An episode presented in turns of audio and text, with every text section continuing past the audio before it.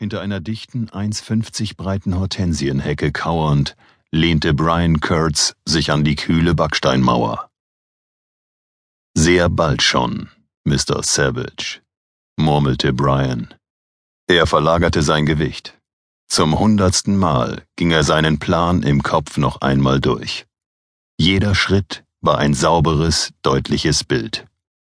Über den Zaun in den Garten hinterm Haus springen durch die Seitentür der Garage, die Küche und den Flur hinunter zu dem Zimmer, wo Savage auf seinem Bett lag. Nichts ahnend, eine leichte Beute. Die Waffe, der leise Knall, der Rückstoß, und schon gehörte Savage ihm. Die Bilder brachten Brians Puls noch mehr auf Touren. Sein Gesicht war schweißbedeckt und er wischte es mit der Vorderseite seines T-Shirts ab. Es wurde Zeit. Montag, 12.37 Uhr. Brian lag auf dem Boden seiner Wohnung, nackt. Der dünne Teppich trug kaum etwas dazu bei, die Härte des Betonbodens zu mindern. Die Erschöpfung, die diesen Ausflügen jedes Mal folgte, schien heute Nacht besonders stark zu sein. Nicht mal eine kalte Dusche hatte ihn beleben können. Er drehte das Sofakissen um, das er sich unter den Kopf gestopft hatte, und bemerkte, dass sein feuchtes Haar einen dunklen Kreis auf dem groben Stoff hinterlassen hatte. Er rollte sich auf den Rücken, starrte an die Zimmerdecke und begann gedankenverloren, die winzigen Löcher in den Dämmplatten zu zählen. Mehrmals kam er durcheinander, weil ihm die nächtlichen Ereignisse im Kopf herumspukten. Es war wahnsinnig intensiv gewesen. Das Beste bisher, seine Wut hatte sich beinahe völlig ausgetobt. Und Savage hatte bekommen, was ihm zustand. Das Klingeln des Telefons schreckte ihn auf. Obwohl er mit dem Anruf gerechnet hatte, entfachte die jähe Störung aufs neue seinen Zorn. Jedes Läuten machte den Kopfschmerz, der sich hinter seinen Augen zusammenballte, schlimmer. Verpiss dich, Mann! Erst nach einem Dutzend Klingeltönen kroch er hinüber und griff zum Hörer. Ja, Sie waren gut heute Nacht. Woher wollen Sie das wissen? Der andere lachte leise. Ich hab's gesehen. Wieder ein leises Lachen. Ruhen Sie sich aus.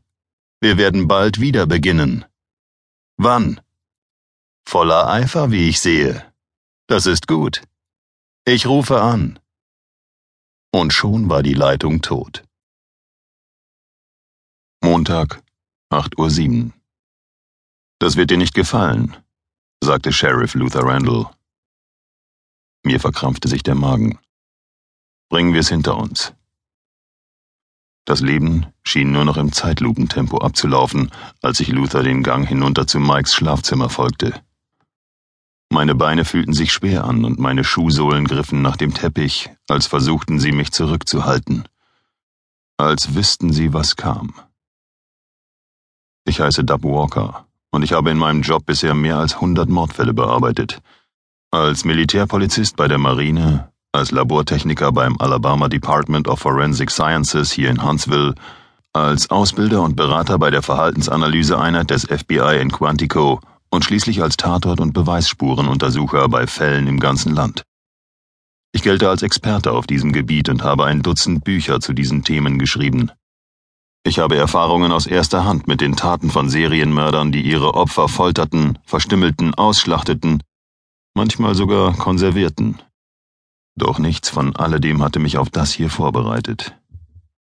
Luther trat beiseite und ließ mich vorangehen. Magensäure schoss mir in die Kehle. Das hier war nicht Mike.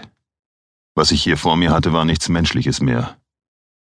Arme und Beine in Blut gebadet, x-mal gebrochen und zu einem grotesken Etwas verdreht. Das Gesicht war nicht mehr vorhanden. Ich konnte gerade noch einen zerschmetterten Kieferknochen erkennen. Mehrere Zähne lagen auf dem blutdurchtränkten Teppich. Ein schmiedeeiserner Schürhaken, den ich als den vom Wohnzimmerkamin erkannte, ragte aus seinem Bauch. Ich unterdrückte eine Woge der Übelkeit. Todeszeitpunkt?